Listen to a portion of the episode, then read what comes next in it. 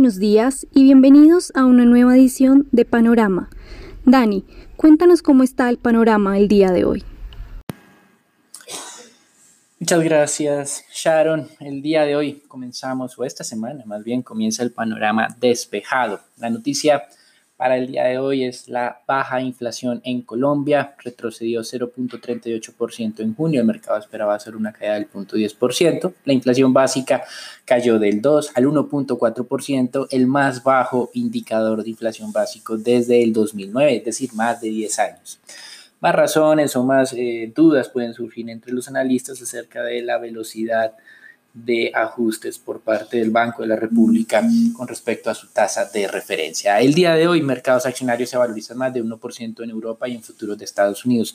China sorprendió, doble impacto. Por un lado, hemos tenido eh, recomendaciones de varias eh, inversionistas o casas de inversión em, presentando a China como la opción más interesante o atractiva en mercados emergentes para los próximos 6 a 12 meses. Y por otro lado, eh, medios locales están incentivando a las familias a que compren acciones, mostrando pues un alto nivel de nacionalismo en este momento en que pues esos conflictos eh, económicos, políticos con los Estados Unidos han venido aumentando.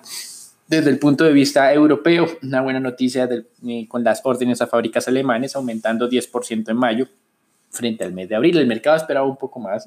Son cifras de mayo, recuerden de todas maneras. El desplome de abril fue del 26%. Y también hemos tenido unos buenos indicadores, no solo para Alemania, sino para toda la zona de euro, con los indicadores de ventas minoristas que solo se contraen en mayo 2020 frente a mayo 2019, un 5%. El mercado esperaba una contracción un poco más grande. Mientras tanto, en julio parece que este proceso de recuperación pues, va a ser con algunos altibajos. La confianza de los inversionistas repuntó sí, pero un poco menos de lo anticipado, pasando de menos 25 unidades a menos 18. El mercado contaba con una lectura de menos 10 unidades. En Estados Unidos llama la atención la primera adquisición razonablemente importante de Warren Buffett en muchos años, adquiriendo la compañía Dominion Energy que está concentrada en el negocio de transporte y almacenamiento de gas. La transacción está valorada en un total de 10 billones de dólares. Gran parte de esto es eh, deuda que va a asumir eh, Berkshire Hathaway y otra parte que va a ser pagada a Dominion, que en teoría va a utilizar estos recursos para recompra de acciones. Y se acelera la velocidad de contagio del COVID en varias partes del mundo. En Estados Unidos el crecimiento el sábado pasado fue del 2%, uno de los más altos en los últimos 27 días acercándose ya Estados Unidos a un total de contagios oficialmente identificados de 3 millones. Recuerden de todas maneras que la CDC hablaba de eh, un potencial de 10 veces eh, de que fuera un poco más alto, obviamente, de que fuera un poco, no mucho más alto lo que hemos tenido en la realidad. Autoridades de varios estados en Estados Unidos decidieron cancelar celebraciones por lo menos con presencia masiva de personas el día de la independencia, pero el presidente Trump el viernes en la noche y el sábado también eh, asistió a eventos masivos sin el tapabocas, sus seguidores tampoco lo utilizaron y anunció que para el próximo sábado va a realizar digamos, una movilización masiva de carácter político en New Hampshire, a lo cual recomendó a sus seguidores que llevaran tapabocas. Obviamente veremos que esto muy probablemente no sea así. Goldman Sachs revisó la baja pronóstico de contracción económico para Estados Unidos en este año 2020 del 4.2 al 4.6% en contracción, teniendo en cuenta que tal vez su reactivación del tercer trimestre no iba a ser tan rápida, calculaba niveles del 33%, eventualmente lo han venido revisando un poco al 25%. Ya hemos visto cómo eh, debido a la expansión del COVID han tenido que reversar o congelar algunas medidas de reactivación en varias partes de Estados Unidos. La Fed reveló algunos detalles de su prueba de tensión en el sector bancario las entidades europeas que tienen negocios o actividades en los Estados Unidos, aparentemente han sido las que han salido un poco menos fuertes o con menos percepción de seguridad en este estudio. Tendrán pérdidas masivas en tarjetas de crédito, crédito de consumo, crédito comercial y crédito inmobiliario comercial, o por lo menos son los más afectados por este tipo de pérdidas. Y Deutsche Bank será nuevamente la entidad que más capital o más eh, caja quemará durante este periodo. En, en divisas, el dólar hoy y de la mano de lo que viene ocurriendo en acciones sin hacerle caso al tema del COVID, es la moneda que está retrocediendo más. El de XY cae acerca del 0.5%, 96.7 unidades. Y el indicador latinoamericano, el ASI, se estaba valorizando, acercándose a los 43.1 unidades, ganando más del 0.6%. Materias primas, el petróleo se mantiene alto en máximos muy cerca de los máximos recientes, 43,3 dólares el barril Brent. Aramco anunció un incremento de precios para sus clientes a partir de agosto, clientes tanto en Estados Unidos como en Asia. En renta fija, la confianza de inversionistas vuelve a presionar tasas de tesoros al alza, tasas de tesoros a 10 años se acercan al 0,7%. JP Morgan calculó que la deuda, tanto privada como pública en todo el mundo, superará los 200 trillones de dólares este año. En resumen, tendremos más deuda, más inyección de liquidez de bancos centrales, más ahorro de las personas y, por ende, parte de esto será destinado a la compra de acciones, es decir, más de lo mismo. Y en América Latina, el gobierno chileno anunció un nuevo paquete de estímulo que incluye créditos con bajas tasas de interés para familias por un equivalente de hasta 3.240 dólares. También se postergarán pagos de créditos hipotecarios hasta por seis meses, subsidios para riendos y extensiones para créditos educativos. En general, esta semana comienza muy fuerte. Las noticias de COVID no asustan a los inversionistas que esperan ya sea reactivación económica o más paquetes de estímulo para reforzar esa tendencia alcista en los mercados accionarios, debilitamiento del dólar, fortalecimiento o por lo menos permanencia del petróleo en niveles altos y al mismo tiempo reducción en las apuestas de... Em, activos refugio, como es el caso de Tesoros de Estados Unidos. Los dejamos con Sharon, Raúl y Daniela para la información del mercado colombiano. Gracias, Daniel. Bueno, para el panorama de Colombia tenemos varios datos revelados por el DANE durante este fin de semana. En primer lugar, las exportaciones totalizaron 2.237 millones de dólares en mayo. Esto significa una contracción anual de 40% mientras que para el mínimo que se había registrado en abril, estas se recuperaron en un 20%. La caída en las exportaciones sigue representada principalmente por la reducción en las ventas externas del grupo de combustibles y productos de industrias extractivas. Estas para el mes de mayo disminuyeron en un 56% anual. Específicamente sobre las ventas de petróleo y derivados del petróleo, la reducción fue de 61% con respecto a lo que se tenía en mayo del 2019. El sábado, el DANE también dio a conocer el dato de inflación para junio. Esta siguió en terreno negativo y fue de menos 0.38%, donde el promedio de analistas esperaban una contracción del 0.10%. Se presentaron las mayores contracciones en el mes en la división de prendas de vestir y calzado, estas cayeron en un 2%, seguido de muebles y artículos para el hogar, donde los precios variaron en un menos 0.58%. Variaciones positivas, solo las divisiones de salud, bebidas alcohólicas, tabaco y educación serían las que presentaron variaciones positivas durante el mes. Solo dos ciudades registraron variaciones positivas que fueron otras áreas urbanas, que son las, el área que contempla las ciudades que no están explícitas en la medición, y Villavicencio. Y las ciudades que presentaron mayor variación negativa fueron Pasto e Ibagué, que según el director del DANE, estas fueron las ciudades que más jalonaron el promedio total mensual en junio.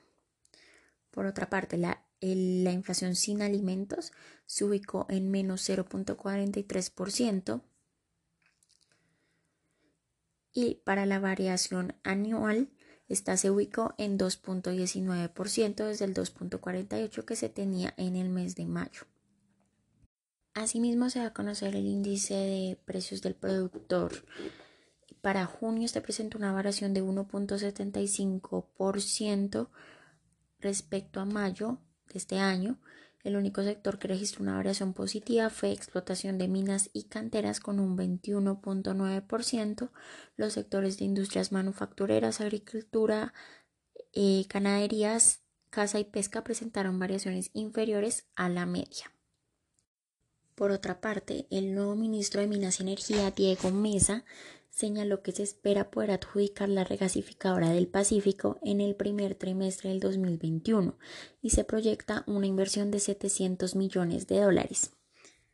La planta seguiría entrando en operación en el 2024 como se eh, tenía previsto anteriormente, donde eh, mencionamos, recordamos que Grupo Energía Bogotá como Promigas han mostrado interés en participar en este proyecto. Con respecto a temas de recaudo, el de ayer el director de la Dirección de Impuestos, José Andrés Romero, eh, indicó que el recaudo para junio mostró un mejor comportamiento al que se tenía previsto a comienzo de mes. Se espera una caída del recaudo de 2.6 billones, pero la cifra cerró con solo un descenso de 660 mil millones. Esto dándonos una buena señal de los ingresos del país y de tener mayores ingresos para atender la emergencia económica.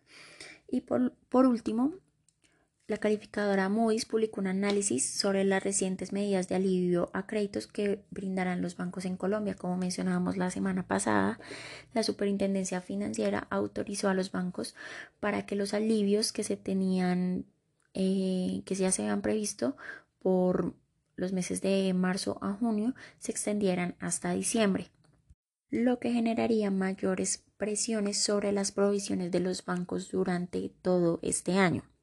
Según la calificadora, según la calificadora, estas nuevas medidas avaladas aumentan aún más los riesgos para la calidad de activos que ya están presionadas por la coyuntura, dada la mayor posibilidad de que estos prestatarios incumplan sus préstamos una vez que finalice el esquema de aplazamiento de pago. Esto sería todo por las noticias de Colombia. Raúl, ¿qué nos cuentas sobre el mercado accionario local? Gracias, Dani, por el mercado accionario. El viernes el Colcap se mantuvo inalterado en medio principalmente del feriado en Estados Unidos, lo cual generó volúmenes mínimos de negociación. Tan solo se negociaron 17 mil millones de pesos. Una jornada bastante débil donde la acción más negociada fue Grupo Nutresa con cerca de 2 mil millones de pesos.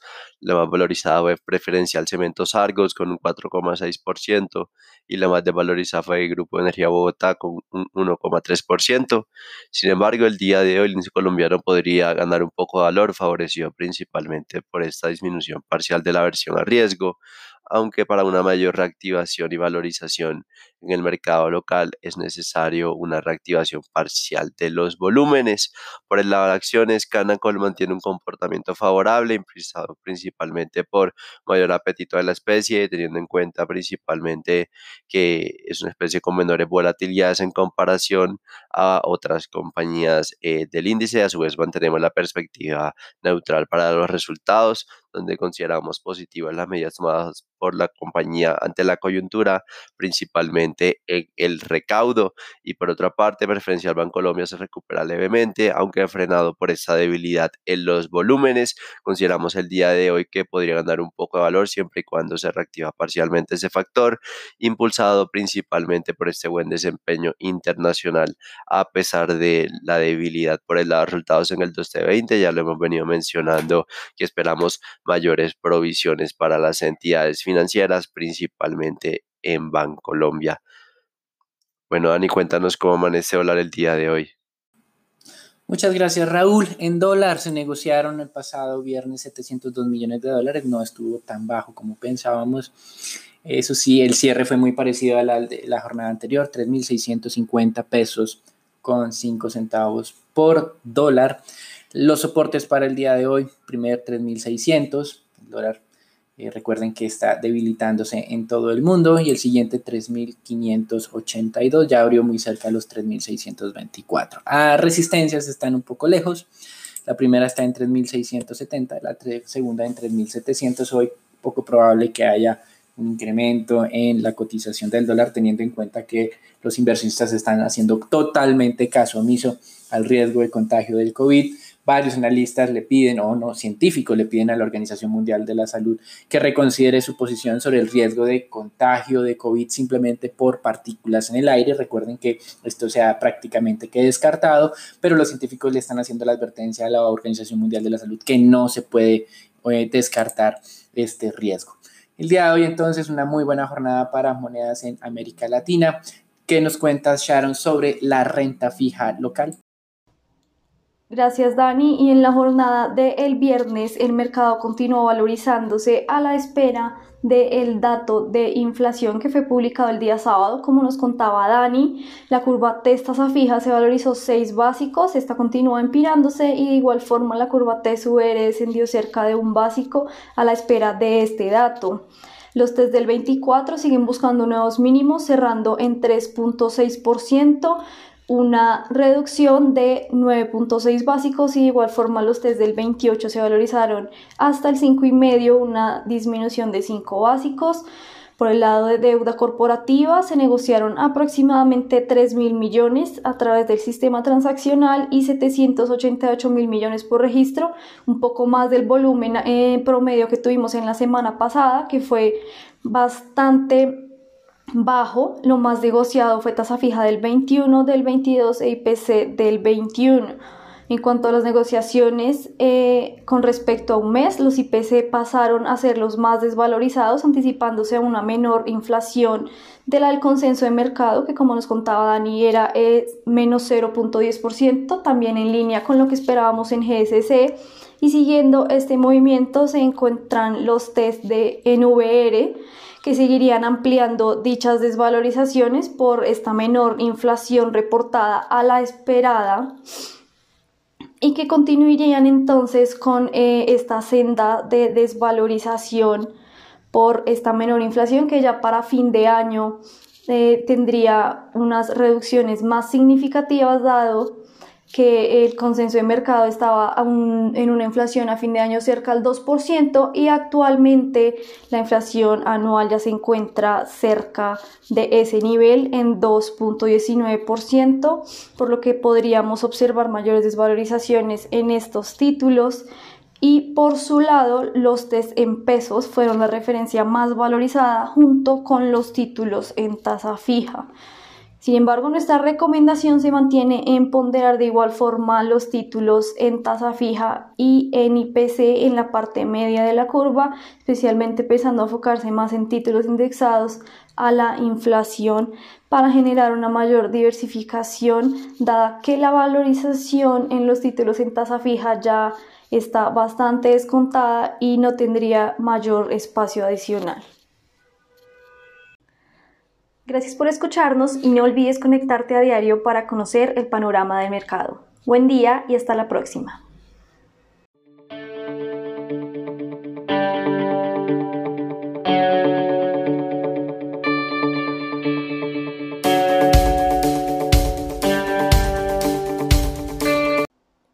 Contenido de la presente comunicación o mensaje no constituye una recomendación profesional para realizar inversiones en los términos del artículo 240.11.2 del decreto 2555-2010 o las normas que lo modifiquen, sustituyan o complementan.